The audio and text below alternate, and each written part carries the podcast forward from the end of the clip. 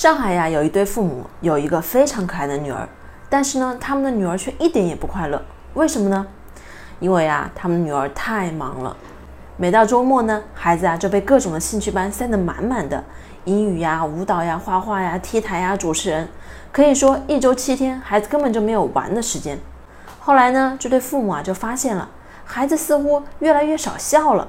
不管是上什么兴趣班，也都是一个人默默地坐着，不和老师，也不和小朋友一起互动，孤言寡语。爸爸妈妈说呀，原来他很开朗的，现在不知道怎么就变成了这个样子。为什么我们要给孩子报那么多兴趣班呢？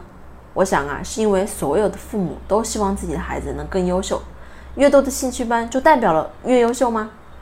看着上面的这个孩子，我想呢，大家心里应该有了自己的答案。其实越精雕细琢，孩子啊就越是徒劳的，并且当孩子学的没有效果时，父母呢也会有挫败感，会产生“哎呀，我的孩子很笨，不如别人家的孩子”的想法。我为什么说精雕细琢的孩子不好呢？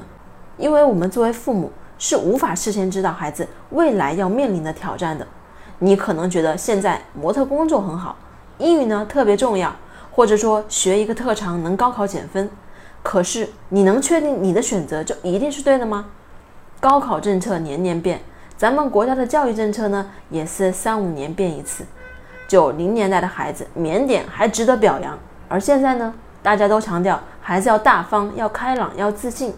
你能确定十五年后你的想法不会落伍吗？看看十五年前出生的孩子，在小学的时候就会编程吗？那时的体育占高考多少分？连我和我弟弟只差了四岁，我们在学校学的内容都是有差别的，何况十五年这么长。所以，当你以自己的经验和理想中的样子来刻画孩子的时候，就有可能使孩子无法适应未来的变化。